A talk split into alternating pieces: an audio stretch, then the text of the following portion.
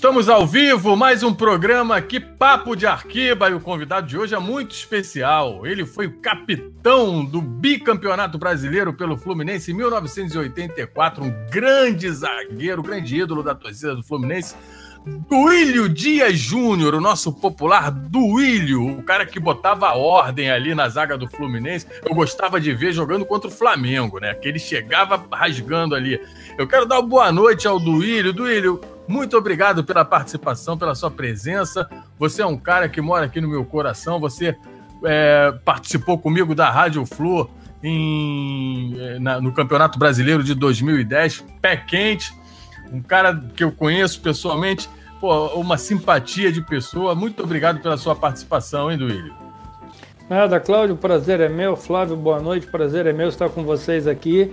E vamos falar daquilo que a gente gosta, né? Que é futebol, né? Inclusive do Fluminense. É lógico. Boa noite também ao Flávio Frajola, grande Frajola do Pop Bola, ele que defende o Fluminense lá no meio daqueles loucos lá do Araújo, Tavares, aqueles caras doidos lá. E aí, Frajola? Ah, cara, boa noite, saudações tricolores. Um prazer falar aqui com a galera do Saudações Tricolores e uma honra falar com o Duílio. Pô, um, um, um, cara que fez parte do time, que me apresentou o futebol. Eu que tinha ali 9, 10 anos, começava a entender as coisas. E aí fui apresentado ao futebol. Tenho boas histórias, boas lembranças, na verdade, daquele, daquele meado ali dos anos 80. E daí para frente me, me formou tricolor, muito culpa desse cara aí, daquela galera. Aquele grupinho que passou batido, assim, ganhou só três cariocas, um brasileiro. Aquele grupo ali que eu tenho boas lembranças. E depois vinha ter contato com alguns também e participei de algumas resenhas. Boas histórias com Assis. E quando ele voltou para cá, o meu cunhado trouxe ele para a loja Só Tricolor, aquela homenagem. Aí o Fluminense é, é, é, conversou com ele, começou a a, usar a imagem do Assis, trazer o Assis para o Rio mais a miúdo, e foi muito boa a culpa do meu cunhado que trouxe o Assis lá por volta de 2003, 2004, quando ele fez a só tricolor. Então eu tenho boas histórias, boas, boas lembranças desse, desse timaço aí que o Duílio fez parte, e, e vou tirar hoje algumas dúvidas, tem algumas curiosidades aí da carreira do Duílio. Aquele papo, aquela resenha do Papo de Arquiba de sempre, né? Então, obrigado pelo convite mais uma vez. Pô, quase não tinha craque naquele time, hein, Duílio? Daqui a pouco a gente vai falar da Pô, trajetória da sua um carreira. Um grupinho. Hein, Duílio? Quase não tinha craque naquele elenco lá, campeão brasileiro, tricampeão estadual, hein? Olha, aquele clube foi formado meio que na marra, vamos contar assim, né? Porque é, é, nenhum time é formado já, sabe, você pega as peças, elas encaixam e vai dar tudo certo. Não, a gente foi, sabe, pegando o que era melhor. Nós estamos pegando o que era melhor. Aí, essa foto aí ilustra bem. Só falta no lugar do Renato ali o branco, porque de resto era, é, é, o resto era a equipe titular. Mas, branco, olha, eu vou dizer uma coisa. É, o branco não tá, tá o Renato, né? O Renato que tá o Renato. também entrava e não deixava a desejar, né? Olha, era uma época, era uma época, Cláudio, que é, você não podia se machucar. Se machucava, você saía e não entrava mais. É. Era, é era, era, muito difícil. É, outro dia me perguntaram, ah, pô, vocês jogavam, é, é, vocês jogavam bem, né? Eu falei, não, não, não. Nós jogávamos muito bem. Porque se a gente jogasse bem, a gente ia para o banco. E quem jogasse mais ou menos, nem no banco ficava. Então, nós tínhamos um grupo muito forte. Nós tínhamos uma, uma solidez muito grande, é, desde de, de cima, né, que muitas vezes é, é, muito difícil isso, mas nós tínhamos bem lá de cima até lá embaixo, e nós tínhamos um grupo que era muito unido. O vestiário nosso era muito bom. Nosso vestiário deixava a gente feliz e conectado com, com praticamente com o mundo. Por exemplo, pouco, pouco sabem, poucas pessoas sabem, uh, treino três e meia, treino quatro horas, duas horas antes a gente estava lá a gente trocava de roupa e ia fazer um gol a gol. E ficava treinando gol a gol ali até a hora do treino. Quando o Parreira subia, ou quando o Carbone antes subia, eles olhavam para a gente, a gente já estava moído, já estava todo suado, ensopado. E aí treinava. Então hoje a gente vê que tem muita coisa que envolve o meio do futebol, uh, tudo mudou, uh, uh, o Maracanã já não é mais o mesmo. Quem, quem viu, eu acho que o Frajola deve ter visto esse Maracanã, aquele Maracanã daquela época. É, é, o Cláudio também. Muita gente não, não viu, não sabe o que é, é entrar numa, numa decisão de brasileiro com o Maracanã lotado, com as pessoas é, nos holofotes do Maracanã, na marquise do Maracanã, agarrada aos holofotes, sentada na marquise, e depois dizer que deu só 128 mil, impossível, porque eu conheço torcedores que disseram que se tirasse o pé não colocava de novo, tinha que ficar com uma perna no ar, então estava muito lotado, muito cheio, e, e, não se vai ver mais isso, infelizmente. É... Ah, você é saudosista? Não, não sou saudosista. Eu vivi isso. Eu vivi, isso é história. O Fluminense é a história do futebol brasileiro. Não adianta as pessoas quererem é, negar isso. Se você pegar a história do futebol brasileiro, começa com o Fluminense. Então, o Fluminense sempre foi fazendo história. E aquela equipe, desde Paulo Vitor, Aldo Duílio, Ricardo, que na época não era Ricardo Gomes, era simplesmente Ricardo, é, padrinho do meu filho mais velho. É, depois que ele foi para a seleção, virou Ricardo Gomes, acho que é por causa do Ricardo Rocha tinha que haver uma diferença, e branco. Aí com o Renato, aí tinha o Vica, aí tinha o Betinho, aí tinha o Getúlio, aí tinha o Ricardo Lopes no gol, quer dizer, aí tinha Jandir, Delei Romerita, aí tinha Leomir, tinha René, aí tinha é, o Washington Assis e Tato. Aí se você ficar enumerando Paulinho, é, outro dia estava vendo ali, o cara me perguntou, mas como é que era, Paulinho e Tato? Eu falei, quem você colocasse hoje? E meu querido, não tinha jeito, o lateral que o lateral adversário que penava porque a gente era vertical, nosso time era vertical, nós roubávamos a bola e íamos para cima do gol adversário. Quando pedíamos, perdíamos a bola, recuávamos atrás da linha da bola e fechávamos ali. Então, era uma equipe que foi trabalhada depois de, uma, de, um, de um primeiro semestre de 83 muito ruim, muito ruim. Uh, nós fomos eliminados do Campeonato Brasileiro precocemente. A nossa equipe não se encontrava. E aí nós fizemos um Luar do Sertão, e esse Lote Sertão foi que a equipe é, teve algumas peças que não renovaram, que saíram, e quando você chega depois da viagem, vai para casa, descansa um pouco, e quando você volta, tenho eu lá, o Ricardo do meu lado, vindo da base, e mais alguns jogadores que encaixaram nesse time. E é, o ataque, o ataque não era Washington nem Assis, o ataque era Paulinho Cascavel e Luvanor. Já estava tudo certo, só que o Paulinho torceu o tornozelo, ficou muito feio, muito feio. Paulinho Cascavel torceu o tornozelo. E o Luvanor fez uma pedida muito alta, porque ele já tinha um acerto com uma equipe italiana, já estava acertando com uma equipe italiana. E aí eles não vieram, e aí chega é, aqueles dois caras, um metro e tal, uh, um do ladinho do outro, quietinho, um parecendo um manequim, que o apelido dele era Maneca, e o outro com uma classe incrível, um centroavante que hoje estaria ganhando muitos milhões pelo nível que ele tinha. E por isso que eu digo, quando o cara me pergunta, vocês jogavam bem? Não, nós jogávamos muito bem, porque o nível era muito alto. As é equipes é adversárias tinham um nível muito alto. O, o, o Duílio já nessa, falou... nessa... Fala, coach. Ô Duílio, você falou né, no, na verticalização dessa equipe do Fluminense. Me veio à memória, acho que um jogo que retrata muito bem isso eu acho que você vai concordar comigo, eu até fui pessoalmente nesse jogo em São Paulo, foi na semifinal do Campeonato Brasileiro de 84 contra o Corinthians, né? O Corinthians que era um time temido. O Fluminense foi lá, jogou de cabeça em pé, partiu para dentro, não tomou conhecimento e ganhou o jogo com a maior autoridade possível. Um timaço do Corinthians naquela época. Ali eu tive a certeza de que nada mais tiraria o nosso título. Nem Vasco na final, ninguém. Porque a gente passou do Corinthians nesse jogo de verticalidade que você estava falando aí. O Fluminense realmente era um time que sabia jogar para frente. Você lembra desse jogo, né, Duílio? Claro que lembro, tanto é que chegou aos 80 e tal, quase 90 minutos de jogo. O Corinthians atacou, eu roubei a bola na defesa, arranquei e num contra-ataque a bola vai ao Tato, o Tato tenta passar, ela cai para trás, eu, tô, eu estou na entrada da área, chuto, se eu, é verdade. Um, se eu chuto um pouquinho mais para o lado, era 3 a 0 eu estava vibrando, até hoje eu estaria vibrando, porque zagueiro fazendo gol, eu acho que eu fiz alguns gols, né? É, jogando de zagueiro. E, e, mas era uma, era uma equipe que você falou muito bem, sabia o que queria. Nós sabíamos o que queríamos, nós tínhamos uh, um treinador que pegou a equipe praticamente. É, como é que eu vou explicar, pronta, né? Porque ela veio montada do, do Cláudio Garcia.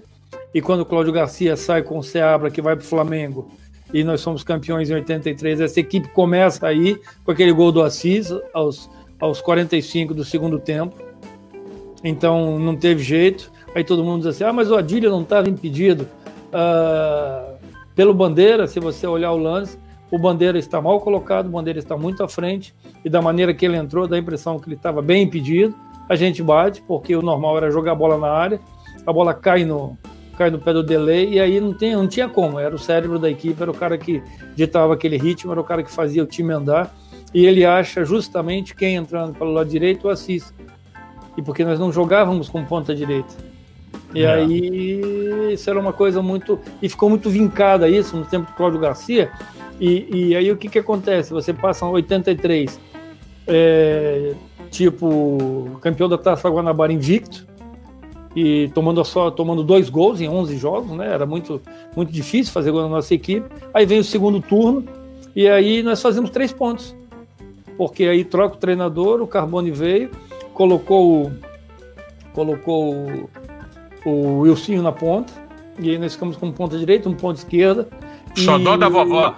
É, e aí ele, sabe, parece que a equipe equilibrou. Sabe quando, sabe quando você tem um carro e o carro tem uma roda que parece que faz um você se acostuma com aquilo?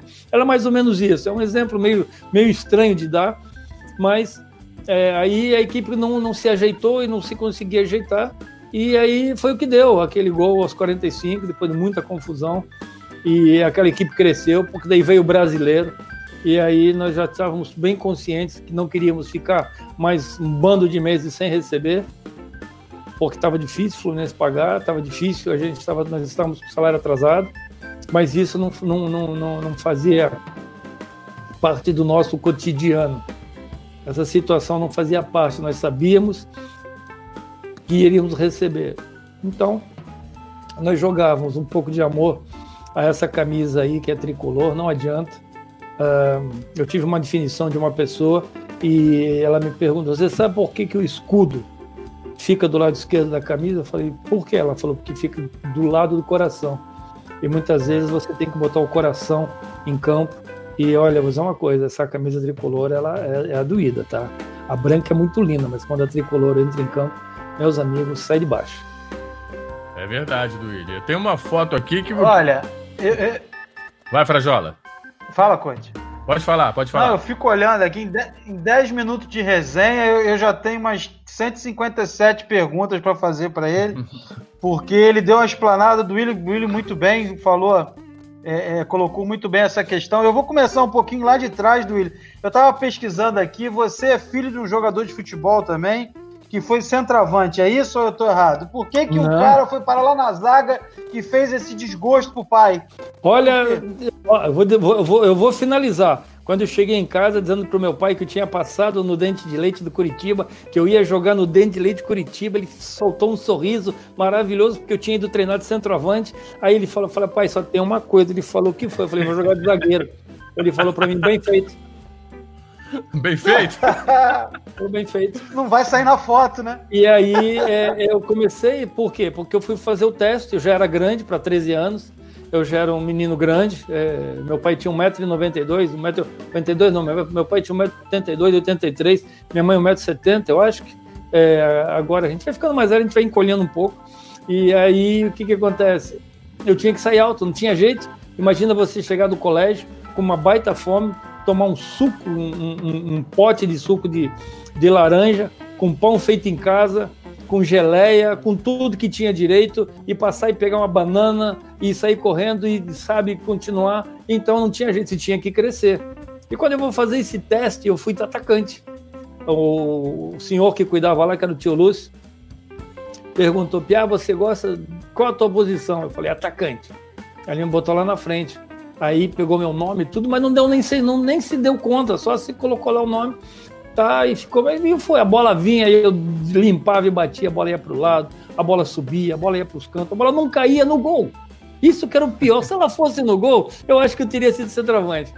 Aí eu dominava meio torto a bola, quando eu conseguia ajeitar o corpo, era grandão. Aí ele me chama, eu falei, hum, deu ruim. Aí ele me chamou e falou assim: Você já, você já rebateu bola? Eu falei assim, né? Não sei, né? Nunca tentei. Fica isso aqui foi atrás. no Curitiba. Isso foi no Curitiba. Curitiba, Duílio. Curitiba. 1970. Nossa, e aí... Eu tenho uma foto aqui, eu tenho uma foto aqui que depois você vai falar dessa foto. Termina essa tua história, eu tenho uma foto, vou botar uma foto aqui. Depois você vai falar dessa foto aqui. Aí o que, que aconteceu? Eu fui lá para trás, primeira bola que veio, eu dei de cabeça. Olha esse time aí, ó. Aí, cara, eu joguei com manga. Eu devo estar tá velho, cara. Eu joguei com manga. Pois é, rapaz. Isso que eu ia te manga, falar. Tá vendo? Manga, o Manga é aquele goleiro que jogou aqui no Rio pelo Botafogo, né? Isso. Seleção manga, brasileira e tudo. Aí tem um, do lado do Manga tem um cara de bigode ali meio marrento que eu não tô reconhecendo. Quem é esse cara aí? Ah, aquele cara ali acho que jogava um pouco. Eu jogava um pouco. jogava né? um pouco. Esse time aí Você lembra, você lembra de todo mundo aí, Du? Você lembra de todo mundo aí, Dui? Lembro, não tem como esquecer, não. Vamos é... lá, quem é esse, esse russo aqui do teu lado Vamos aqui? lá. Manga do Ilho, Eduardo, Eduardo. Almir, Almir, Almir. Cláudio, Cláudio Marques, Reginaldo. Lá embaixo, o, o, o massagista, o Sartre, é, já falecido. Borjão do lado dele, irmão do Paulo Sérgio Carpegiani. Borjão, Borjão. Chico Explosão, veio do, do Santa Cruz. Pedro Rocha, Mug e o, o, nosso polivalente Norival. Ele só não jogava no gol, de resto jogava em todas as outras posições. Esse Pedro Rocha é aquele Pedro Rocha do São Paulo? Pedro Rocha já, Pedro Rocha já falecido também. Pedro Rocha do é. São Paulo. Cracaço, Foi técnico hein? e tudo. Cracaço isso, de não, bola. Isso era um time, sabe, de respeito esse time aí. É. E nós somos campeões. Você chega no Fluminense com quantos anos, Duílio? Uh, eu venho, saio do, da Portuguesa, eu chego no Fluminense com 26. Você chega, você, você, é, você do, do, do Coritiba, você foi para Portuguesa, não é isso? A Portuguesa foi uma transação. O treinador era o Mário Juliato. Uh, acabou o treino, Mário Juliato me chama, junto com o vice-presidente, né, que era o, o Antônio e Luiz Antônio. E aí eles dizem que tem uma equipe em São Paulo que estava me querendo e que eu ia entrar numa transação. Aí, olha eu aí, do, do lado do meu lado, uh, daqui onde eu estou, esquerdo é o Pita e o escurinho lá é o Danival. Dois craques. Pita é esse que veio depois fazer sucesso no São Paulo, é esse? Não, não, não. Esse Pita aqui é do Corinthians. Ele era do Corinthians. Aquele ah, Pita do São Paulo era do Santos. Ah, tá é. bom. E eu, o, o, meu amigo, o meu amigo ali de barba ali era o Danival. Gente, que categoria, que jogador elegante. Sabe, Ele jogava de quê, Duí? Meia. Meia direita. Era, era, Essa época era, portuguesa era, era, era o timaço, né? Nossa, era Carrasco, Danival e Enéas. Enéas? Enéas, isso aí era um time. Você jogou com Enéas, Duílio? Joguei. Joguei, eu tive o prazer. Olha, eu tive o prazer de jogar com grandes jogadores muitos, muitos jogadores de muito nome, principalmente no Curitiba, porque é, o Paraná na época e o Curitiba na época também tinha essa, essa condição de trazer grandes jogadores de fora. Eu fui uhum. aprendendo com esses jogadores. Eu joguei, olha só, eu joguei no gol com Sérgio Valentim, que era de São Paulo. Eu joguei com um zagueiro, com dois praticamente, né? Um, três, vamos lá. O Berdan, que com 17 anos tinha jogado com meu pai. Uh, Vicente, que era do Santos e o Berdan tinha vindo do Santos. Uh, Luiz Carlos, que tinha jogado no Corinthians, no Flamengo e na seleção brasileira. Quer dizer, você só tem que aprender com esses caras. Lateral direito é. jogava, jogava Hermes, um volante era Negreiros. É, eu, eu, sou, eu sou de uma época que eu era garoto, o ataque era o ataque caipira, que disseram que era o ataque caipira, era Tião Abatiá e Paquito. Então eu, eu, fui aprendendo com esses caras, é, sabe? E você vai crescendo, porque naquela época é, de garoto e não tinha juniores, era dente de leite, é, infantil, infanto juvenil e juvenil. E era sim senhor e não senhor, cara. Não tinha essa, essa coisa. E na concentração, é, nós concentrávamos e era embaixo do estádio, e, e, e um lugar muito bom. É, duas quadras dali tinha panificadora onde a gente tomava o nosso cafezinho. E no, no, dia, no dia da concentração, o pessoal jogava baralho, né? Eles não me deixavam jogar, e também eu não era muito fã disso. E aí eles me chamavam, Pia, vem cá. E tinha uma lista, uma lista do que eles queriam, me davam dinheiro, vai na panificadora comprar isso pra gente e volta. Cara, eu ia. Eu ia, sabe, ia lá, buscava, voltava, dava lá, entrava no lugar de um, no lugar de outro. Eu fui crescendo assim no futebol, é, é, sempre mantendo um nível, um nível muito bom de atuação, porque é muito difícil você, no meio de tantas feras, você não aprender nada. Eu fui aprendendo, fui ouvindo, tanto é que uma vez me apelidaram de coruja, porque diziam que eu prestava uma atenção e não falava nada. Aí, pô, tu parece uma coruja. Eu falei, hum, não vai pegar isso aí não, não tem jeito, coruja não dá não, tá? Ô, mas, mas eu, tenho, eu tenho a impressão, Duílio, que o time do Fluminense, esse que você fez parte, ele foi meio que montado na inteligência, na observação, né? Que tem gente de Curitiba, tem gente do Rio Grande do Sul, né? Do Inter, o Branco veio do Inter, isso, mais, veio mais isso, o Tato, também do Inter, né? O Aldo isso. veio lá de cima do Pará, não foi isso? É, do Sul veio um time montado. É, time montado, tivemos, literalmente. Nós, né? é, nós tivemos um, um, uma percepção, quem montou, né? Teve a percepção de trazer mais jogadores do Sul. Mais jogadores é. do Sul, porque é, eu bati na portuguesa, da portuguesa eu vim para o América. E eu passei um ano no América, um ano muito bom no América. Fui campeão dos campeões, né? Na, na final com o Guarani.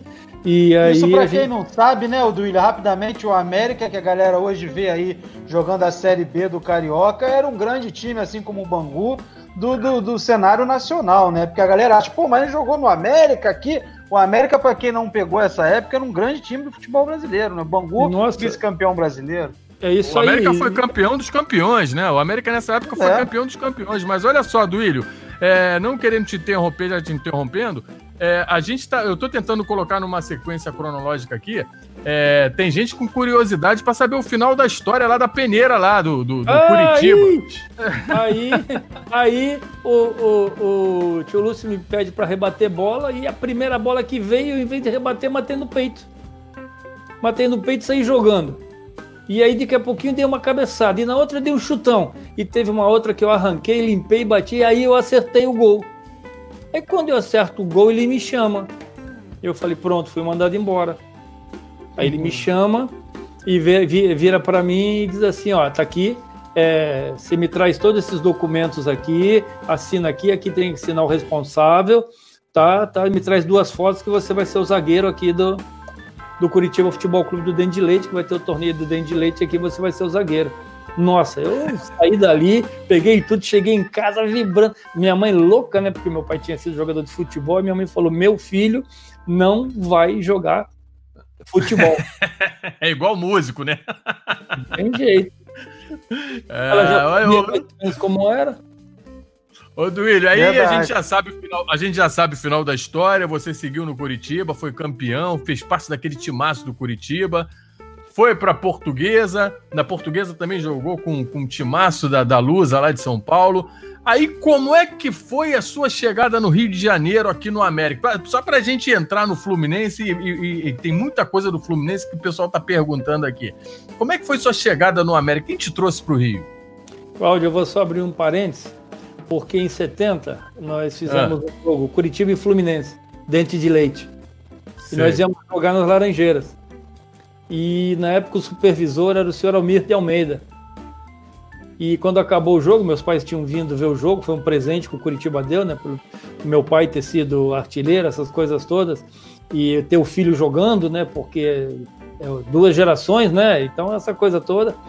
E aí o Almir de Almeida chega para meu pai e para minha mãe e pede para mim ficar no Fluminense em 1970. Eu ia morar na casa do Almir de Almeida, eu ia. É, como é que fala? Eu ia estudar no Colégio Militar na Tijuca e o Almir de Almeida ia ficar responsável por mim. Minha mãe só atrasou isso aí 13 anos.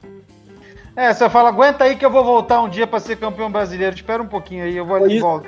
Foi uma coisa bem, bem a é... coincidência, a coincidência aí, Duílio, é que você teve para vir para o Fluminense em 70, ano em que o Fluminense foi campeão brasileiro, né? Então você tem uma história com esses títulos nacionais do Fluminense aí, né? É, com certeza. E, e olha, e é, é, é, o sonho do garoto. Uh, se você for transferir isso para agora, fazer transferir isso para agora, uh, qualquer pai, qualquer mãe diz fique. É diferente. Os tempos mudaram. Naquela Demais. época, a mãe dizia não, e não adianta você pedir para o pai, porque não era não.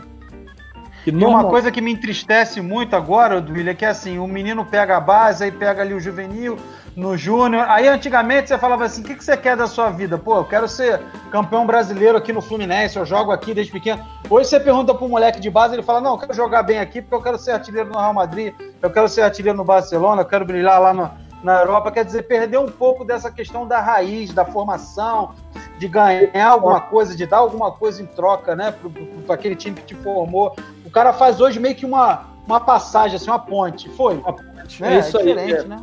Eu estou no Sub-17 e o Fluminense está tendo muito cuidado com isso, porque tem o DNA tricolor, tem algumas virtudes que o jogador tem que ter e tem que gostar. Ele tem que gostar de, de jogar lá, ele tem que ter prazer em jogar no Fluminense, ele tem que ver que aquilo não é um meio para se atingir um fim.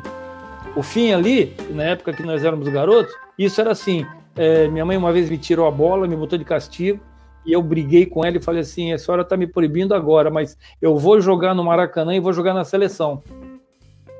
E em 79, quando eu jogava no Curitiba, eu fui para a seleção e depois que eu vim para o Rio de Janeiro, e mais no Fluminense, né, porque o América jogava muito no Andaraí, o América só fazia os clássicos no Maracanã, né, e eu estou dizendo clássico, e foi o que você falou, Frajola. Clássico, o América era o segundo time no coração de todo mundo. Quem tinha a maior torcida do Rio de Janeiro não era Flamengo, Fluminense, nem Vasco, nem Botafogo. Era o América. Que todo mundo torcia para o América.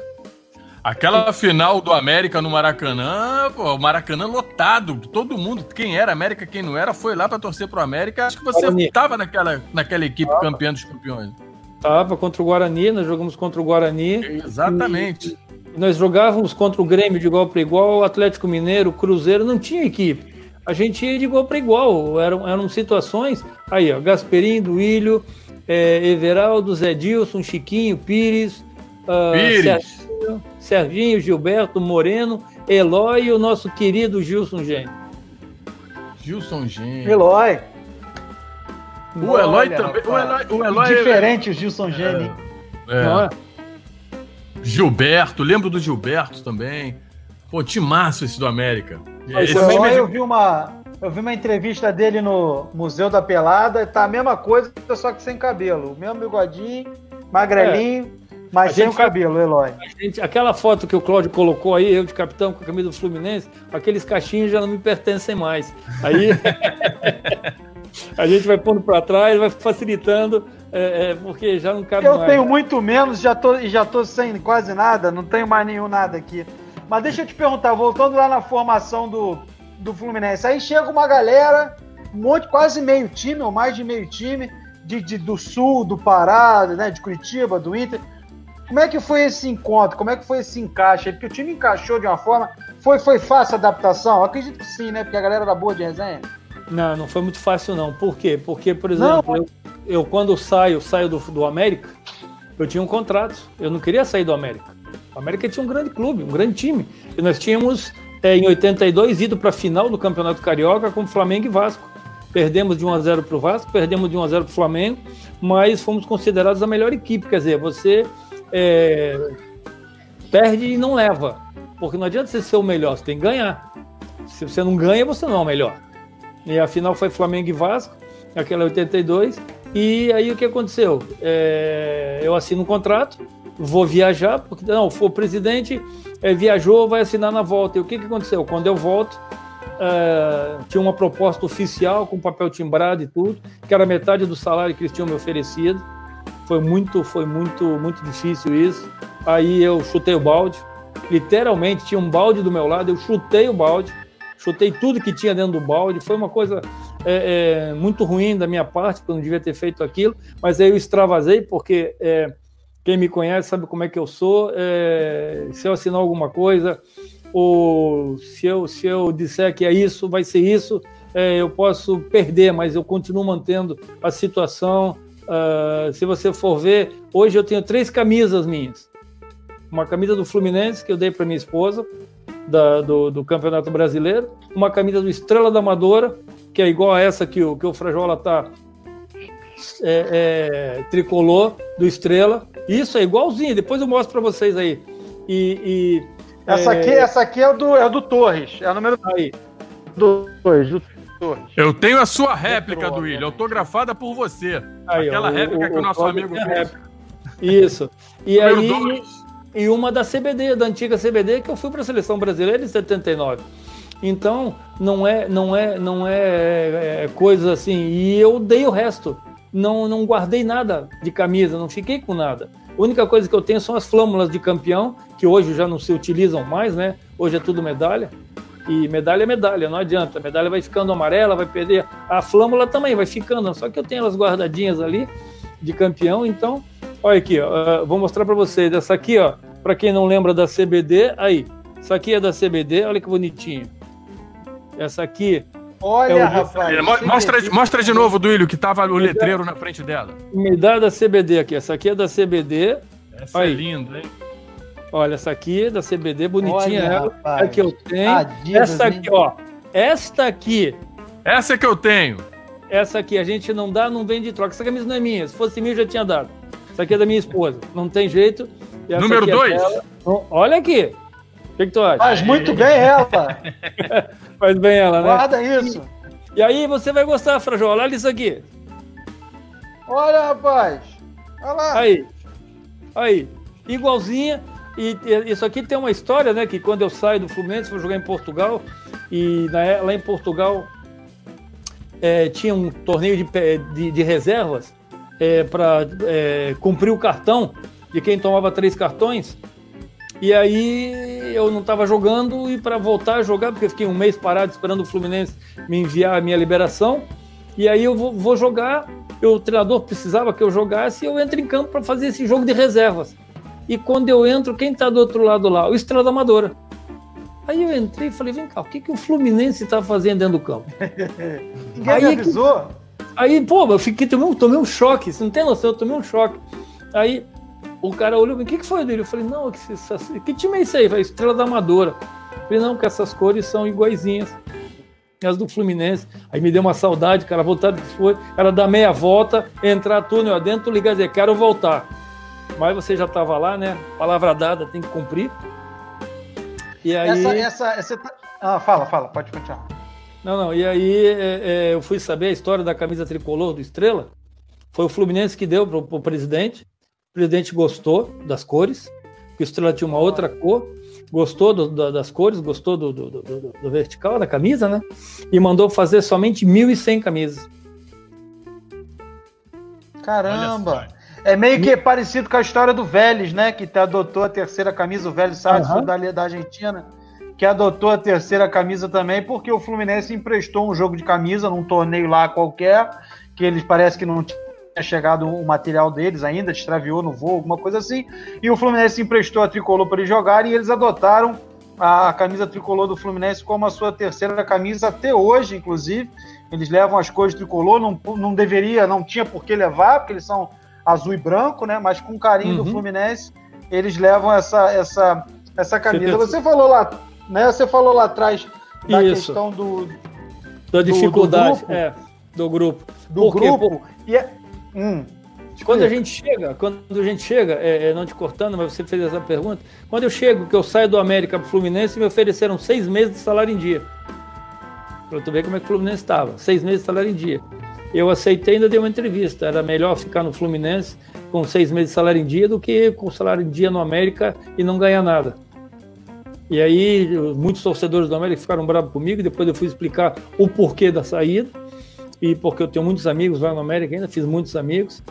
E aí o, o, o, a montagem era o Paulo Vitor, era o goleiro, uh, o lateral direito já era o Aldo, né? O Aldo estava lá, estava chegando, era eu, o quarto zagueiro era o Tadeu.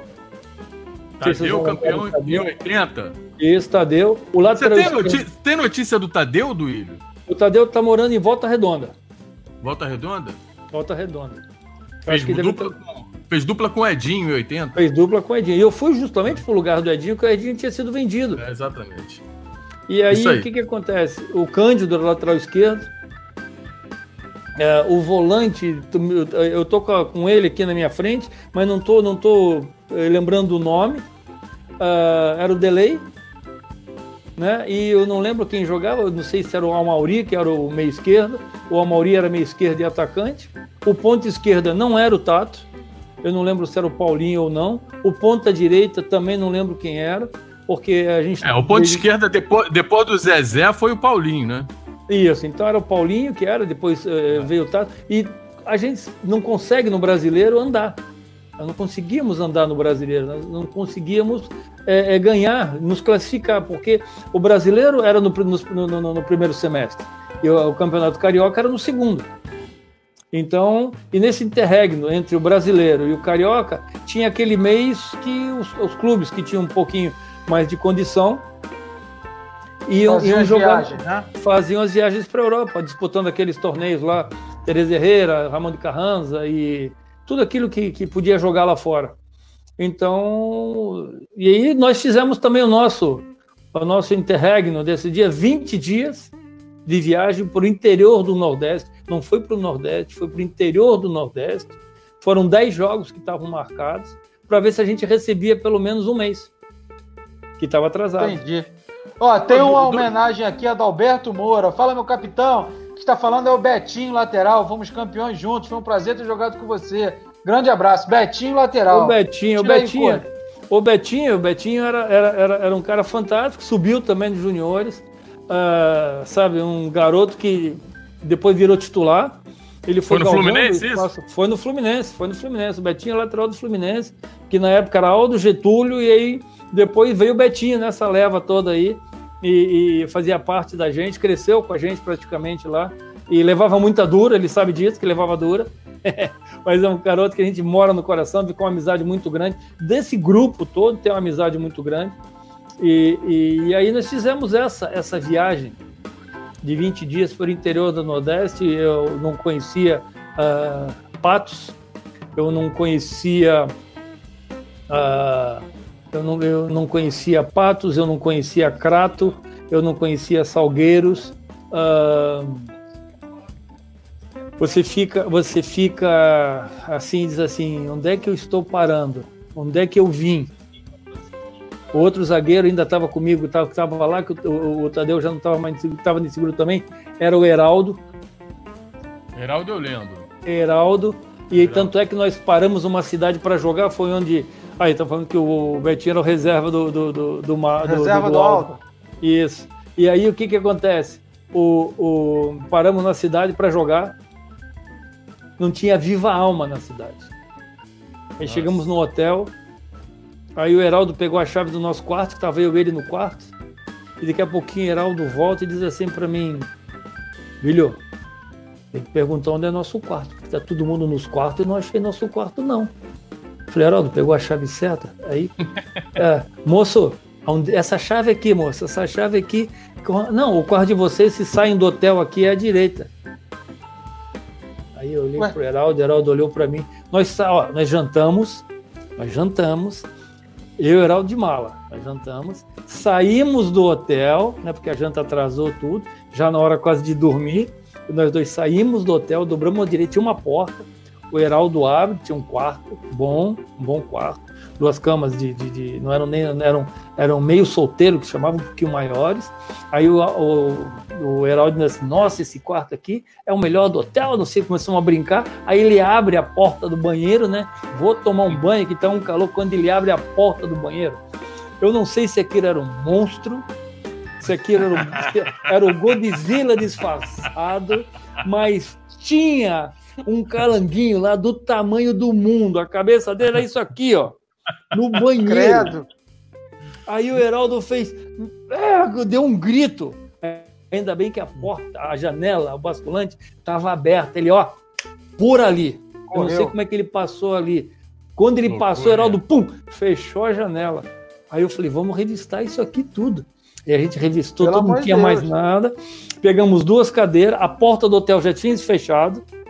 Eu e ele pegamos duas cadeiras, 11 horas da noite, sentado ali, olhando para nada, sentado, sentado bem assim, olhando para tudo que era lugar, céu estrelado, uma coisa maravilhosa, contando história até quase uma da manhã.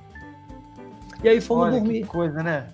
Aí as pessoas é, é, acham... Eu reparo, eu reparo, o, o Aduílio, que assim, o futebol era mais era a questão do futebol raiz, né? Você você tinha resenha, você fazia amigos, era um grupo. Hoje eu tenho a impressão que a coisa tá muito muito fria, assim, né? Você não tem mais o, o, a resenha com o jogador, e a gente que é da imprensa, eu trabalhei, trabalho anos com o Heraldo Leite, ele falava, oh, a, gente, a gente ia pro hotel na concentração, sentava na mesa, fazia resenha com o jogador, conseguia um furo aqui, uma exclusiva ali. Hoje em dia a coisa tá muito pasteurizada, tá muito. É assessor de, de não meio, esse negócio de, assessoria, de né? Assessoria de imprensa. Assessor, aí, aí o cara senta na coletiva, responde três perguntas pré-combinadas, e, e isso está deixando o futebol, obviamente é, é, nos bastidores, o futebol, o contato com o jogador muito frio, uma coisa muito fria. Na época de vocês, não, tinha resenha do grupo, todo mundo era amigo, você mesmo falou que fez uma grande amizade com o Ricardo Gomes, que eu já vou tocar nesse assunto já já.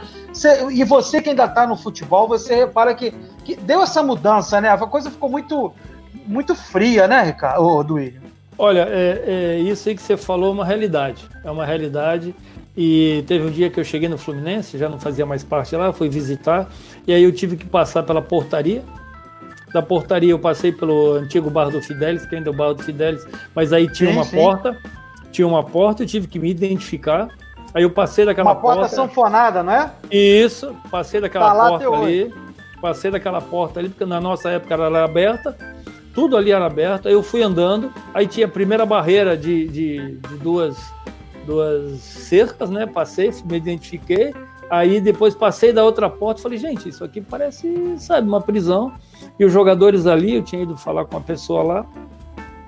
E eu fiquei assim, falei, gente, na nossa época não era assim. Porque a gente estacionava o carro no estacionamento do clube, não era dentro do campo, no estacionamento do clube. Descíamos do carro e víamos falando com os sócios, com os torcedores, até a porta do vestiário.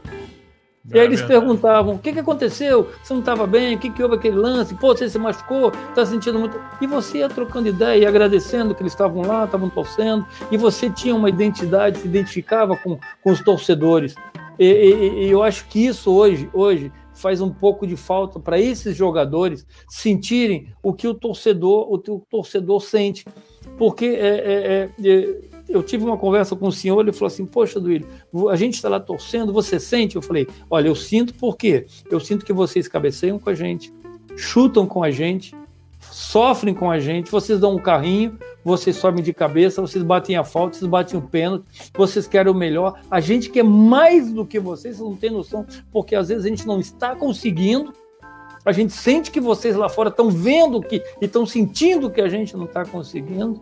Poucos sabem que quando começava a entoar aquele a João de Deus, era o inferno lá dentro. Era o inferno lá dentro, não interessa, a gente ia para dentro mesmo. Ou então, quando jogava quando, com aqueles caras de vermelho e preto, com aquele pessoal lá, né?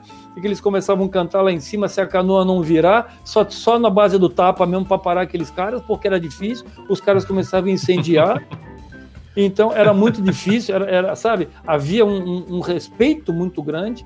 Então cada, cada equipe tinha a sua a sua, a sua, a sua música, as coisas todas. E aí você, você é, olha hoje essa situação, essa diferença. Eu não vou dizer que seja uma indiferença, sabe? Mas uh, parece que estamos ávidos de ídolos, ídolos, de pessoas influentes.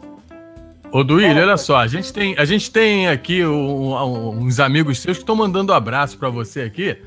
E o, o Pedro tá mandando em off aqui pra gente. Teve um que jogou contigo no América, Edivaldo Almeida, tá te mandando um abraço.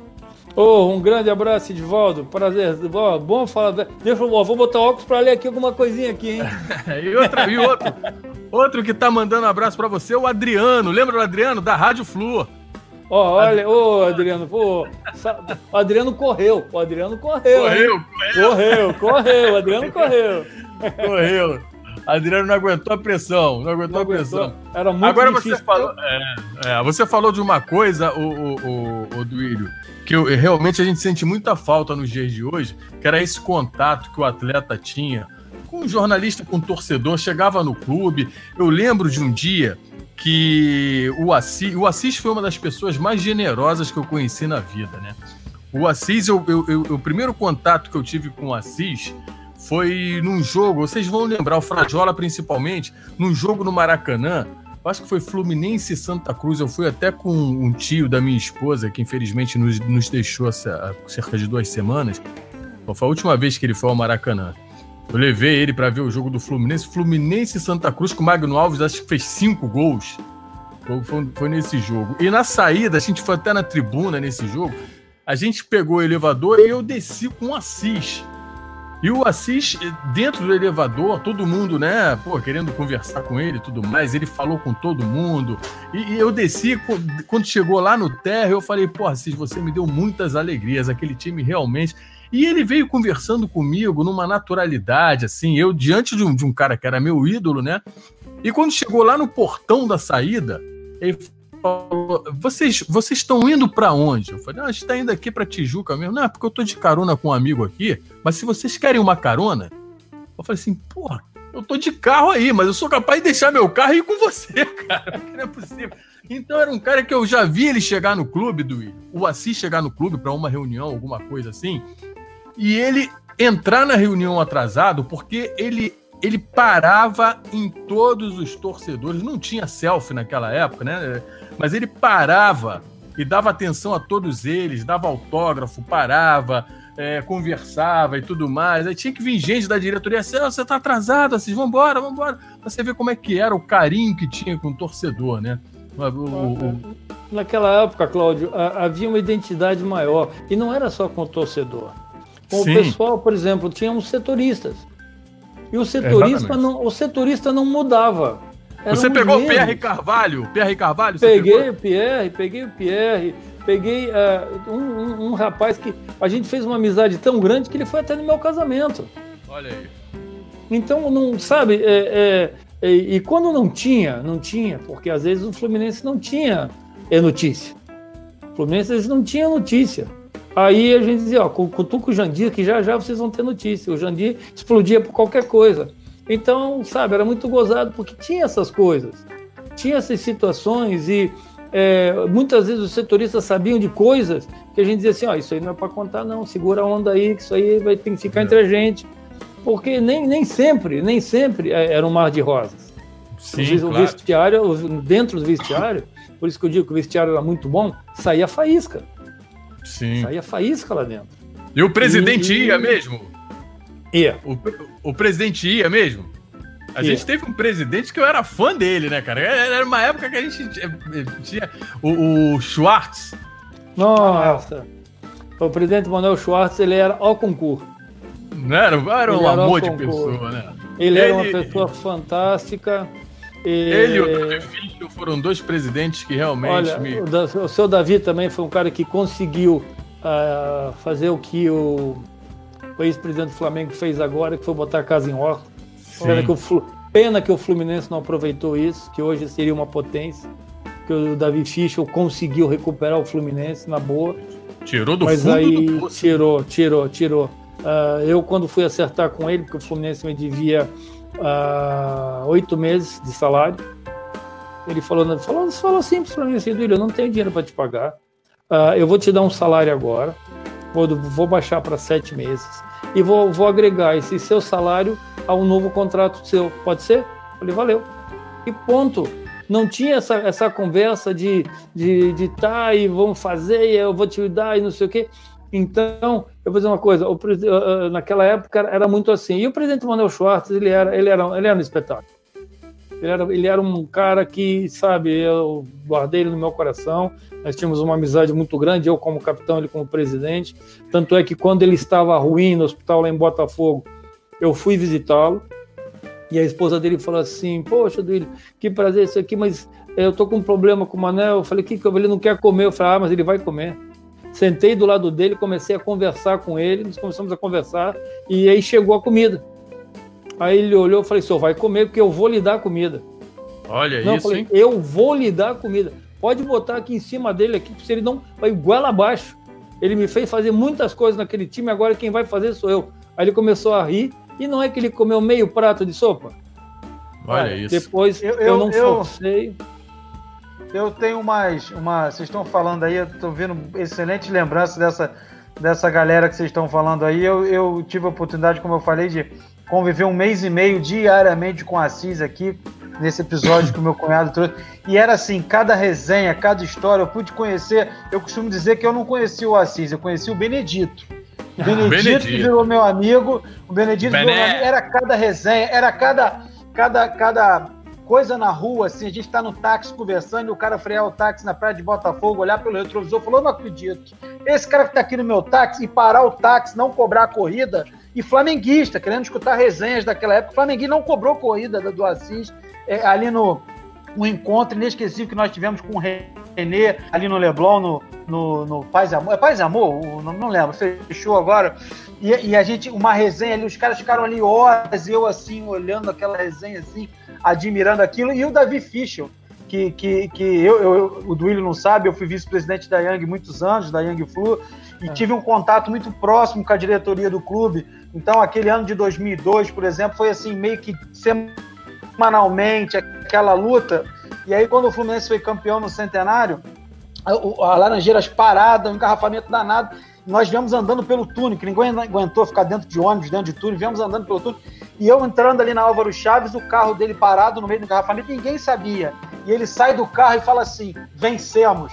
Até me emociona, entendeu? Porque eu era o presidente do Fluminense, eu era o simples torcedor. E ele saiu do carro para me dar um abraço. Então, são histórias que eu não esqueço nunca mais. E histórias como essa, eu sei que você tem uma é. amizade, queria que você falasse um pouquinho sobre isso. A sua amizade com o Ricardo, que, que, que, que é padrinho do seu filho, vocês tiveram um contato em Portugal.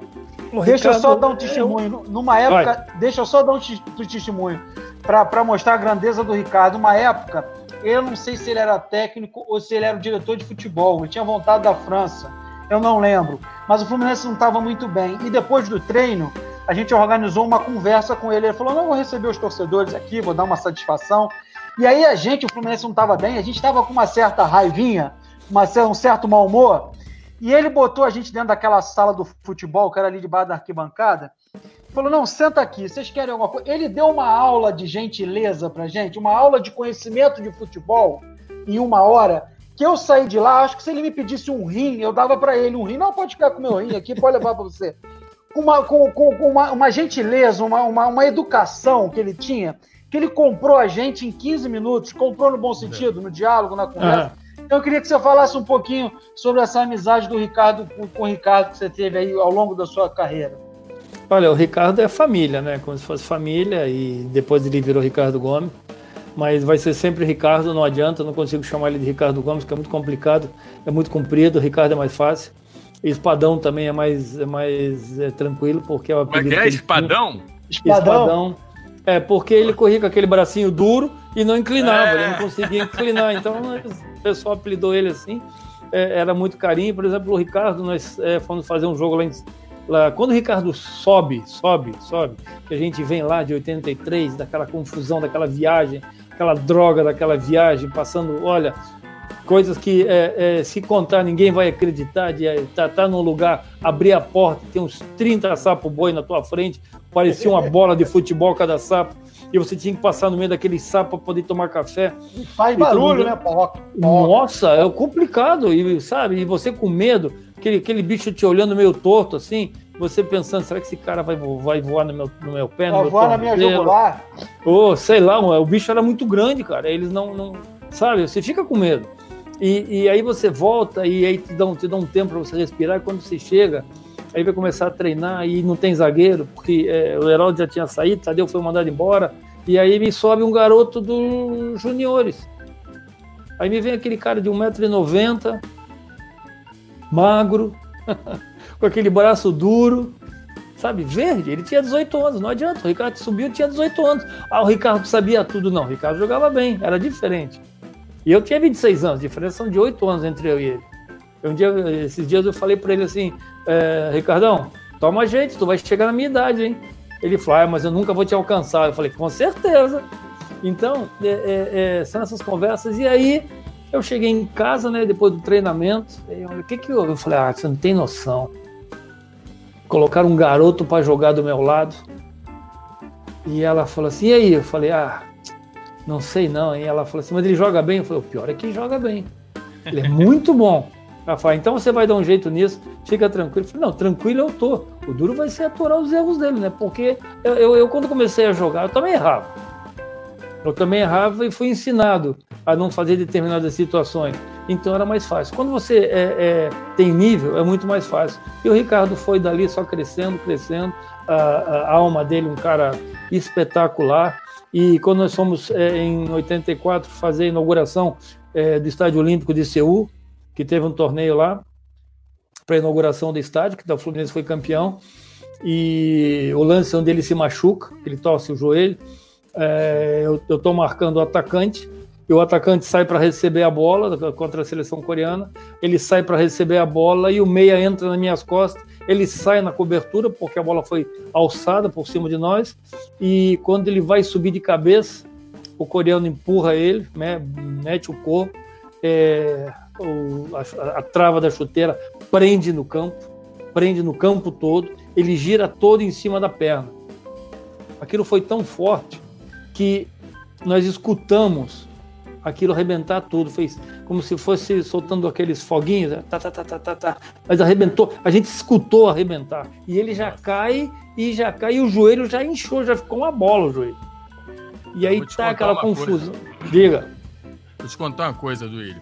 Foi uma das, das melhores duplas de zaga que eu vi no Fluminense, e o Ricardo, pô, injust, injustamente era para ter sido, não foi o campeão do mundo na Copa de 94 teve que ser cortado, que ele era o zagueiro, machucou. Era um jogador fantástico. E aquela dupla contigo. Eu, eu, quando você saiu em 85, foi quando entrou o Vica, né? Uhum. Você saiu? Eu, eu, eu, eu, temia, porque a transição foi a seguinte: subiu o Ricardo, tinha você como zagueiro experiente. Quando você saiu do Fluminense, o Ricardo já era um, um zagueiro de seleção brasileira. Aí veio o Vica, que era um jogador também que já não tinha pouca idade, mas ainda não tinha aquele ritmo de jogo e tudo mais. É, me preocupou. Ainda bem que o, o, aquele árbitro no jogo contra o Bangu não marcou aquele pênalti, né? Também não foi nada aquilo. Aquilo não, aquilo não foi nada. Não, não foi nada. Eu, eu, eu, eu, até, eu até expliquei, estava conversando com o Vica sobre isso. E aí o Vica falou: Não, eu escutei o apito do Raid e abracei o Claudio Adão, porque tinha terminado o jogo. Pô, Duílio, tá olha, olha só, Duílio. Cara, você é um amor de pessoa, cara. Adoramos. Pena que a gente só tem uma hora e a gente já tá aí quase que estourando o tempo. A gente vai ter que se despedir. Mas enfim, a gente vai ter, obviamente, vamos marcar uma outra oportunidade, porque você é super bem-vindo aqui no. É, no se fiquem à vontade. Colores, porque a gente é, quer ouvir mais, mais, mais e mais histórias de você. Agora, eu queria que você entrasse agora, para a gente terminar é, o assunto, da sua carreira como treinador. Por onde você passou como treinador, porque a sua carreira como jogador foi é, expressiva, foi vitoriosa, né? Agora, como treinador, você ganhou alguns títulos também, né? É, eu, eu quando paro de jogar lá em Portugal, que eu saio do Fluminense, vou jogar no Sporting, no Estrela da Amadora, onde fui campeão da Taça de Portugal, né, pelo Estrela da Amadora, com o uniforme do Fluminense. Não tem como, você veste esse uniforme, aonde você for, você é campeão, não tem jeito. E aí no Estrela da Amadora eu levantei a taça, e aí sa saí dali, Ovarense, né? Do Ovarense, passei 10 meses lá, e depois fui para Portimão, joguei mais um tempo, passei 11 anos lá e vim embora vim embora e eu fiz os cursos de treinador lá em Portugal. Uh, esse mesmo curso que o, que o nosso Jorge Jesus fez. E aqui tem aqui um presentinho para vocês darem uma olhada aqui, ó, em alguns títulos, ah, algum, algum. Abre algumas, a imagem, Conte. Vamos abrir algumas, aqui para ver. Algumas faixas, algumas medalhas aqui, eu vou botar mais para cima aqui, ó, que a gente ganhou como campeão, inclusive é, na Arábia, nós fomos campeões como treinador na Arábia, e os cursos foram feitos em Portugal, e, e é, sair dali. Quando eu volto para o Brasil, quando eu volto para o Brasil de Portugal, eu passei seis anos desempregado, tentando emprego aí, porque acharam que eu não precisava mais trabalhar, que eu era milionário. Porque você passa 11 anos em Portugal, todo mundo acha que tu ganha uma fortuna e não precisa mais trabalhar, tem que viver de renda. Só que a Zélia, a, é a, dona, assim. é, a dona Zélia e o seu Collor tiraram todos os zeros da poupança, ferraram a gente, bem, bem, ferraram o Brasil. É e aí, o que, que aconteceu?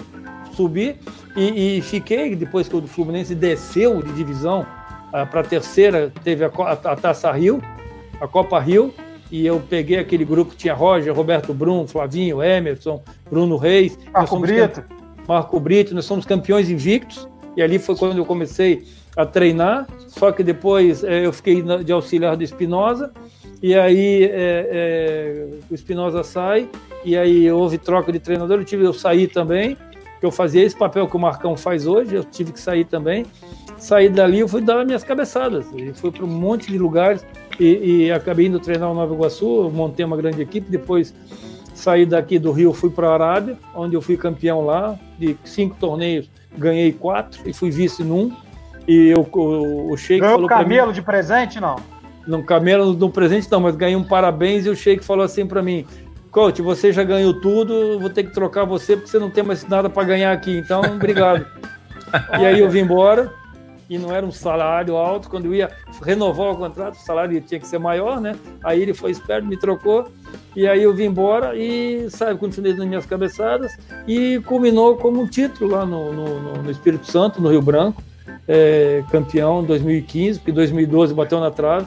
2015 eu voltei, nós somos campeões capixaba e continuei. E nós estamos aí hoje, hoje estou é, tra trabalhando de coordenador técnico no Sub-17, né, com um curso de treinador, mas na época a gente tinha, dentro desse curso você tem supervisão, você tem gerência, então os cursos, os cursos lá em Portugal são diferentes dos daqui, agora tem o curso da CBF, que parece que você é obrigado a fazer, mas aí é, esse negócio de entrelinhas, é, diagonal, é, campo reduzido, eu não, eu não jogo no campo reduzido, aí não sei quem foi o inteligente que reduziu, é, de 110 baixou para 105, de 75 baixou para 68, quer dizer, tiraram 35 metros quadrados do campo, ficou difícil. E aí nós, você continua dando os seus pulos como treinador, né? E aí hoje eu estou é, é, é, como supervisor técnico da base, vendo alguns garotos é, com um potencial enorme, mas com aquele medo que o Frajola falou no início, que talvez não chegue nem ao profissional porque hoje todo jogador já tem o seu empresário, todo jogador já acha que é, quem tem um bom empresário controla três vezes a bola é, já é craque. Então lá é. no Fluminense é diferente, eles é, é, têm uma preparação diferente, a base do Fluminense é muito forte. Uh, eu estou no sub-17, o Ailton estava no sub-20, agora passou para profissional no sub-23, o Cadu está no sub-15, o Ronald está nos Guerreirinhos, o Marco Brito está com o futebol feminino. Então, ex-jogadores já estão, já estão é, é, sendo aproveitados, porque é, muitas vezes esse feeling ajuda, ajuda a todos e, é, sabe, é muito bom você estar tá trabalhando num clube que você, você gosta. Não adianta você estar tá trabalhando num, num, grande clube e estar tá infeliz. Eu estou feliz lá onde eu estou. Sou treinador, de vez em quando eu dou meus pitacos lá, né? Porque eu sou de uma geração em que é, o resultado bom é aquele que você ganha. Eu não gosto de jogar bem e perder. Esse negócio de jogar bem e perder para quem não tem capacidade de, de ser vencedor. Eu joguei num, num, time que foi montado em 83 uh, ah, na raça, na raça pelo Cláudio Garcia, que pegava no braço de todo mundo e quero que você fique aqui, você fique ali. Treinávamos sem bola, depois veio o Carbone, deu continuidade, e depois veio o Parreira, é, acabou de arrematar tudo aquilo e nós fomos indo, que culminou com o Carlos Alberto Torres no Fla-Flu, na pré-eleição dizendo assim: ó, vocês entrem lá, ganhem o jogo, que eu vou ficar lá em cima no ar-condicionado, que o Camerino vai ficar lá embaixo no calor, porque vocês já sabem tudo, não preciso dizer nada para vocês. Nós ganhamos o jogo. Que então, moral, hein, Coisa? Isso aí, melhor, ó, foi uma das melhores pré-eleições que eu já tive, porque, sabe, o cara dizer para você, não era uma pessoa normal, era o Carlos Alberto Torres, não era qualquer um, que era Capita, nosso né? treinador. Né? E, cara, era, era muito complicado quando a gente conversava, eu dizia, capitão, e ele me chamava de capitão também, era complicado isso. Então, de capitão para capitão, né? E hoje, graças a Deus, é, depois de, de muitas idas e vindas, né? E muito, muitas situações, o Fluminense hoje parece que re, é, repatriou um capitão, um, alguém que pode dar é, um sustento maior a uma equipe que ainda procura uma identidade, porque toda equipe tem que ter uma identidade. O Fluminense começa a renovar, se renovar e tentando uh, voltar a essa identidade. Eu penso que essa identidade tem que ser boa, essa identidade tem que ser é, preservada. É, nós somos a história, não queira dizer que não somos. O Fluminense é a história. Se você pegar desde o início, o futebol brasileiro começou lá nos Laranjeiras, não teve jeito. Então, o Fluminense é a história, tem que ser respeitado por isso. É, parece que as pessoas esquecem e tem gente na mídia que parece que não gosta de saber que o Tricolor das Laranjeiras é a história do futebol incomoda, brasileiro. O Fluminense incomoda. O, incomoda, incomoda, incomoda, incomoda. incomoda, porque é, é, é, independente de estar tá bem ou estar tá mal, é um clube que, que sabe, tem, tem que ter o respaldo de todo mundo. Então, eu queria agradecer a vocês aí pelo, pelo carinho. Nós é que agradecemos. Eu queria nós agradecer é que... o carinho dos torcedores aí que estão vendo a gente aí. Uh, uma vez me perguntaram, vocês sabem que a gente existe? Eu falei, quem é que não sabe? Quem é que não sabe que a torcida do Fluminense existe? Opinião do Duílio, não é eu ouvir, não, eu estou falando é a torcida mais bonita do futebol brasileiro. As outras que me perdoem, mas é a torcida mais bonita do futebol brasileiro. E olha que eu conheci ô, muitas ô, torcidas. Imagina. Ô, coach, deixa eu só fazer minha despedida aqui. É o seguinte, primeiro eu quero agradecer a resenha, um, um papo de qualidade do William sensacional. Depois agradecer o carinho dele, ele separou camisa para mostrar pra gente, separou medalha para mostrar pra gente. Um baita de um carinho com a gente, com saudações tricolores. E, e, e, fico feliz do da resenha. Vamos marcar uma próxima. Vamos, vamos marcar quiser. uma resenha. Depois que isso tudo passar, como o Pedro falou pra gente off, vai fazer um encontro aí da galera. Então, muito obrigado, William. Obrigado por, por, pelo que você fez ao Fluminense, pelas alegrias que você deu ao time que, que me formou como torcedor. E obrigado também por, pela pessoa que você é, pelo carinho que você teve com a gente, tá? Eu que tá agradeço. Tá, as palavras do Frajola, eu vou ser redundante, né? Eu já te conheço de muitos anos, você é uma figura ímpar fora do, dos gramados, né? Eu que você, eu, eu, que fui teu fã, você teve a condição de ser meu ídolo, pessoalmente, eu junto lá, foi bem legal, aprendi muito contigo. Enfim, é, só quero te agradecer essa simpatia que você é, o Frajola falou, né? Você veio aqui com sua boa vontade, mostrou medalhas, suas camisas. E tenho certeza que daqui para frente é só vitória, principalmente com você lá comandando essa garotada lá do Fluminense, que você conhece bem as tradições e a história do Fluminense. Muito obrigado, Duílio. Eu que agradeço de coração. Quero agradecer também a vocês que participaram, os torcedores do Fluminense. Na próxima semana estaremos juntos com mais um convidado. E o Duílio vai voltar, hein? O Duílio vai voltar de novo aí.